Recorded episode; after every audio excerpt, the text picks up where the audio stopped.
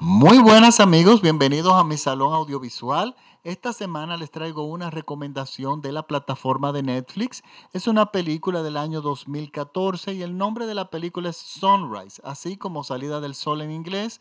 En el buscador aparece en Netflix como Sunrise. Es una película dirigida por Partho Sham Gupta y protagonizada por Adil Hussein. Miren, esta es una película que le ha ido muy bien en muchos festivales, ha sido muy premiada, incluyendo ganó el premio principal en el Festival de Múnich y en Durban. Bueno, le ha ido realmente muy bien y le ha ido muy bien con la crítica y realmente la película se lo merece. Ahora, yo tengo que definir el público para el cual va dirigido este podcast o más bien la película. Este, la el público que va a apreciar realmente la película, esta película, es aquel público que mire al cine como una forma de la, como una forma de arte, como una expresión artística y no simplemente como un entretenimiento. A esta película hay que ponerle atención por muchas razones. Número uno, la película no está, es, es una película de la India, una coproducción entre Francia y India, y es una película que está subtitulada, no está doblada, pero no importa que hubiese estado doblada, la película tiene, yo diría apenas una página o dos páginas de diálogo. ¿Por qué? Porque no necesita más nada. La película es cine puro, se desarrolla visualmente sin necesidad de recurrir a diálogos. Y es una película que transcurre, transcurre y tiene rato y uno va, atrapa, atrapa y resulta que uno dice, pero esta película no habla, nadie habla, no han hablado, o hablan, pero hablan muy poco. Y es que recurre, esta película está formada, nace de la esencia propia del cine, que es la narración visual. Estamos frente a una película que tiene un argumento que a todo esto es bastante original dentro de lo que ya conocemos. Es la historia de un detective que trabaja en la policía, en la India, estamos hablando de una persona con ciertos privilegios porque eh, trabaja para el, para el gobierno, eh, para la policía, y resulta que esta persona, por más absurdo que nos parezca a nosotros, está profundamente afectado por la desaparición de su hija, que había pasado años antes. Y la hija desapareció sin dejar rastros y no hubo forma y no había forma de, no ha habido forma de encontrarla. Y él, en una posición privilegiada como detective de la policía, simplemente nunca, nunca apareció, nunca nada, o sea, ni rastros de la niña. ¿Qué pasa? La película nos narra cómo te afecta la desaparición o el secuestro de un hijo y que tú siempre, esa es una puerta que no se cierra hasta que tú no encuentras a tu hijo o sabes que está muerto. Y estamos viendo la vida personal de este detective que se deteriora la, su relación con su esposa por simplemente la angustia interminable de la desaparición de un hijo, que es la pesadilla de cualquier padre. Estamos hablando de que la madre, los niveles de angustia son tales que ella se desconecta de la realidad y ella entiende que ella está con la niña y habla con la niña y esa es la forma de ella proteger y lidiarse con el dolor, lidiar con el dolor, porque esperanza de recuperarla evidentemente tiene muy poca. Y ahora uno dice, pero ¿cómo va a ser que esta persona, esta persona que tiene acceso, que es un detective que tiene acceso a uno entiende que tiene más, más influencia para que pueda encontrar a la niña, simplemente es una víctima como si otro como si fuera otro ciudadano sin ningún tipo de jerarquía o sin ningún tipo de influencia. Y es que, señores, la India es un país de un de una cantidad, yo creo que son mil doscientos y tantos millones de habitantes. Está por debajo de un poco de debajo de que China. Y señores, en la India se desaparecen anualmente más de 100.000 niños que no hay forma de que eh, aparezcan. Simplemente desaparecen. Y esto es angustioso. Y uno se pone a pensar, señores, Estados Unidos es un país con 300 millones de habitantes, con un sistema de inteligencia de última tecnología, Y, se, y, y, y en Estados Unidos, que son 300 millones de habitantes, desaparecen personas. Y no hay forma que durante años se sepa. De hecho, hay muchísimos casos. El caso, recuerdo el caso que más me marcó, que es de un niño en el año 79, porque casualmente yo era un niño en ese año, que un niño le pidió a los padres que por favor lo dejaran solo, ya tenía como ocho años, ir a la estación de autobús, a la parada, para, ir a la escuela, para tomar el autobús de, autobús de ir a la escuela, para ir a la escuela. La madre titubeó un poco, y, pero lo dejó porque ya el niño era, se defendía bastante bien. Bueno, el niño nunca volvió. Y hace imagínense, calculen la cantidad de años, del año 79, ese niño no ha aparecido, no hay absolutamente ningún rastro de él. Y la familia no se ha mudado de ese apartamento porque tiene la esperanza de que algún día su hijo llegue. Y es que esa puerta no se cierra y es la angustia de tú tener a un hijo que se desaparece. Y bueno, esto es una realidad muy fuerte en la India. Por eso esta película tiene una carga social, es un drama social muy fuerte, porque ya lo hemos visto en otras películas. Vemos incluso en, una película que estuvo nominada al Oscar, muy buena, el niño se desapareció, simplemente se perdió en una estación de tren y lo encontraron, vino a encontrarse con su familia 30 años después aproximadamente. Y eso aparentemente no es extraño en la India. Entonces este director nos cuenta esta historia pero al mismo tiempo nos va contando cómo este, este inspector va recibiendo diario cantidad de fotos de niños desaparecidos y simplemente la India no tiene una infraestructura que pueda investigar el paradero de esos niños. Y entonces esta sombra de, de qué pasa con estos niños, de dónde está tu hija, de quién la secuestró, a dónde se la llevó, qué está haciendo, persigue al protagonista de esta película en una forma extremadamente angustiosa. Entonces, ¿qué pasa? Estamos frente a una película magníficamente filmada, con una fotografía impecable, que se narra visualmente, que tiene muchísimo, infinidad de aspectos eh, para valorar y para alabar, que ustedes tienen que ser testigos. Pero ¿qué pasa? Porque al principio yo dije que esta película va dirigida para las personas que ven el cine como arte. Les explico. Me he encontrado con personas, no han sido muchas, pero por la edad son millennials, donde hay películas que yo recomiendo que ellos se le encuentran muy lentas. Y yo les digo, yo les pregunto, ¿cuáles preguntas, qué, qué películas tú consideras muy buenas? Y cuando me dan la lista de películas, me doy cuenta que son películas donde las tramas están diseñadas para que se resuelva todo rápido de una forma sencilla y que no le dé, em, no dan mucho espacio en que los, eh, de que el espectador entre en la psicología de los personajes. Entonces estamos hablando de ese famoso clic de distancia, de esa inmediatez de mucha gente de querer que las cosas se den rápido, afecta la percepción artística de muchas personas, o sea, afecta la, la, expresión artística de muchos directores que hay personas que simplemente no entienden su arte. Y miren una cosa, les voy a poner un ejemplo vivo de esto que estoy diciendo para ver si me entienden. En, muchas personas han visto la serie Breaking Bad en Netflix, que es maravillosa, yo se la recomiendo. Es una serie que es adrenalina pura. Pero ¿qué tenemos en esta serie? Tenemos una persona que tiene un tiene una eh, está apresurado, ¿por qué? Porque él no va a vivir mucho tiempo y lo que él tiene que resolver lo tiene que hacer en un tiempo que no es eterno, o sea, es un tiempo límite, está limitado por el tiempo. Esa naturaleza en sí del personaje, característica del personaje, convierte a la película en un agite constante.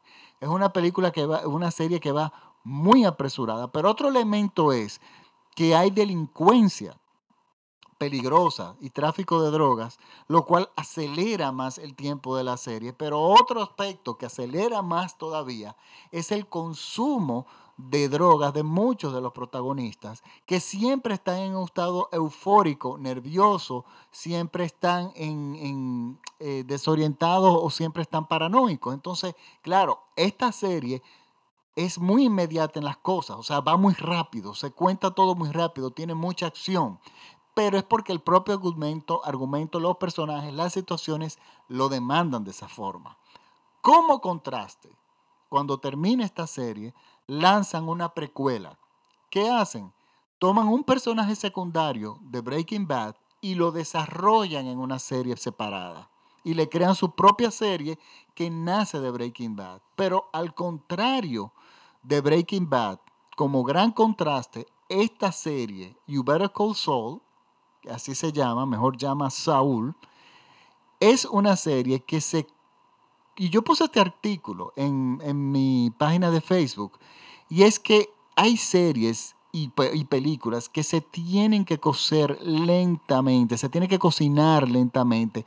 Todo debe ir a fuego lento para que suelten los sabores, o sea, suelte la esencia y entonces nosotros entendamos y nos montemos eh, y, y cabalguemos juntos con los personajes, que entendamos la psicología, hay perfiles psicológicos que tú no los puedes decir inmediatamente. Entonces, ¿qué pasa? Breaking Bad tenemos un policía de naturaleza bondadosa, perdón, policía no, un abogado que se va corrompiendo.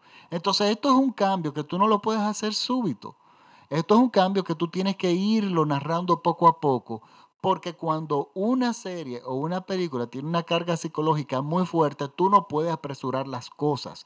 Las cosas merecen su atención y merecen su tiempo. Ahora, algo lento es cuando pasan cosas, eh, tú ves muchas imágenes y simplemente no pasa nada. Eso es una película lenta. Pero eso no aplica en You Better Call Soul. Siempre está pasando algo, se está desarrollando una situación, siempre hay algo que se está cocinando, pero ninguno de los personajes consume, ninguno de los personajes tiene un tiempo límite. O sea, los personajes tienen su tiempo real donde se van desarrollando y los, las relaciones psicológicas y entre los personajes es lo interesante, pero eso se toma su tiempo narrativo. Entonces, por eso, You Better Call Soul es una serie totalmente diferente a Breaking Bad, a pesar de que nace de Breaking Bad. Entonces, esta película no es para nada lenta. Pero esta película hay que ponerle atención. Primero porque si miras para otro lado no vas a entender lo que está pasando porque es visual. O sea, es una película que te tiene y, tienes que verla desde el punto de vista con elementos aplicando, o sea, que ya domines los elementos cinematográficos básicos. O sea, cámara, sonido, escenografía, actuación, montaje. Tienes que dominar todos esos elementos. Y YouTube está lleno de videos que te pueden orientar y, hay muchísimos libros. La lectura en el cine es lo que más ayuda. Y claro, lógicamente, ver películas. Entonces, esta película se cuece a fuego lento. Es película para los amantes del cine, para los amantes del arte. Miren, en el aspecto sonoro yo quiero destacar algo. En esta película yo veo algo que no recuerdo nunca haber visto en ninguna otra película. Y es que el sonido, al ser una película que se narra visualmente, se hace un diseño de sonido maravilloso. Pero ¿qué pasa? El son no, hay, no, no hace lo que muchísimas películas hacen, que te ponen simplemente música, sino que utilizan los sonidos que rodean al personaje y los sonidos que crea la música y se combinan como en un solo ser. Es, una, es como algo nuevo, es una mezcla de sonidos y música que trabajan juntos como un solo ente para desarrollar el personaje y para empujarlo y para que nosotros los entendamos, y, o sea, de, para que nosotros podamos penetrar profundamente en la angustia del personaje. Es una película de cine puro, de, arte, una película que es conocida como cine independiente. Véanla, porque ¿qué pasa? Muchísimas personas que dicen, ay, a mí me gusta el cine independiente, a mí me gusta el cine de arte, pero no lo ven. Y no solamente no lo ven, sino que pasan los canales o cuando alguien los recomienda ver y le dan cinco minutos y ven que no han matado 10 personas en los primeros 10 minutos de la película, pues entonces dicen, ay, no, a mí no me gusta eso, eso es muy lento. Señores, tenemos que al, al, cine tenemos que darle el chance, igual que el arte en general. ¿Entiendes? Y esta película hay que darle, verlo con esos ojos. Y independientemente le puede gustar o no al final, pero la riqueza de esta película es como arte en sí. Por eso es que es lo mismo que pasa con la música. Entonces, cuando para en la música clásica, para tú apreciar la música clásica, y que por favor, eh, eh, Raúl Di Blasio y Richard Kleiderman no es música clásica.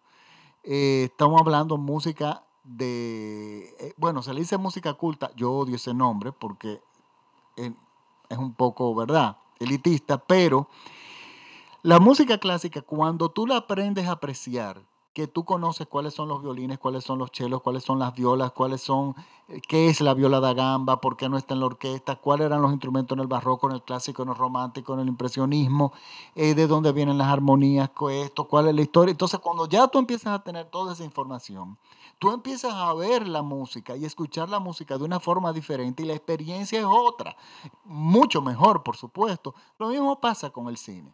Entonces, esta película en la India definitivamente hay mucho talento, muchísimo talento. Bueno, tenemos 1.200 y pico millones de personas, ahí hay de todo. Y hay público para todo. Y miren, esta película tenemos que agradecer lo que no está llegando a Netflix. Sí les recomiendo porque es cine diferente. Este es este cine que está en las plataformas digitales, que no va a llegar a, por lo menos mi país, a República Dominicana, pero estoy seguro que no va a llegar a muchísimos lugares, porque no va a tener la distribución que tiene en, las salas de cine. Y esto es un chance, una oportunidad que nos da Netflix, que no podemos dejarla de pasar.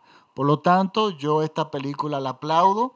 Los premios que tiene ganado son muy merecidos, pero vaya, Vuelvo y digo, si usted es una persona que está buscando el cine como modo de entretenerse, esta no es la película. Esta película va muy dirigida para los amantes y para los cinéfilos puros de verdad. Y como mis podcasts van inclinados a ese tipo de cine, pues yo tengo la obligación de recomendar esta película esta semana. Recuerden que el nombre es Sunrise y está disponible en Netflix. Eh, bueno, me despido por el momento, pero antes quiero recordarles que mis podcasts están gratis. Solamente tienen que entrar al eh, escribir en Google el Salón Audiovisual de Francis Poe y van a salir muchísimas plataformas donde ustedes pueden escuchar cada uno de los podcasts, lo pueden descargar gratis en sus móviles y escuchar, eh, escucharlos cuando ustedes van conduciendo al trabajo o de, eh, bueno, de camino al trabajo o de retorno. Recuerden que, bueno, estoy en, todas las plataformas, todavía no estoy en Spotify porque Spotify tiene un tema con, uno de mis proveedores, pero eh, estoy en TuneIn y esto, todos los que tienen dispositivo iOS me pueden buscar en la tienda de iTunes de Mac y pone, escriben el Salón Audiovisual de Francis Poe y le van a salir mis podcasts que ustedes van a poner descargar. Por favor, síganme. También me pueden seguir en Twitter como arroba en Instagram también como arroba y en mi página de Facebook donde yo no solamente cuelgo los links a mis podcasts, sino que cuelgo muchísimo otro tipo de información incluyendo música de cine.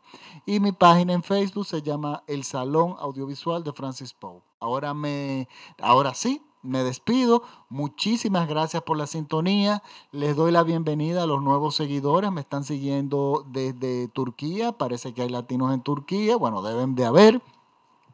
Es también en nuevos seguidores en China otros seguidores en, Irlanda, en Vietnam, aparentemente hay latinos también. Y bueno, siempre eh, quiero darle un saludo a mi audiencia en Argentina, eh, que, le, que, son, que gustan mucho del buen cine, aparte de que producen cine maravilloso, aunque ellos son muy críticos con su cine de su país. Yo soy un poco más benévolo porque me encanta. Eh, Argentina siempre ha sabido hacer buen cine. Y entonces, bueno Voy a hacer un podcast de una película argentina que actualmente que está disponible en las plataformas digitales y la voy a recomendar. Pero eso va a ser el próximo podcast. Entonces, nada, ahora sí que me despido y nada, muchas gracias por su sintonía. Chao.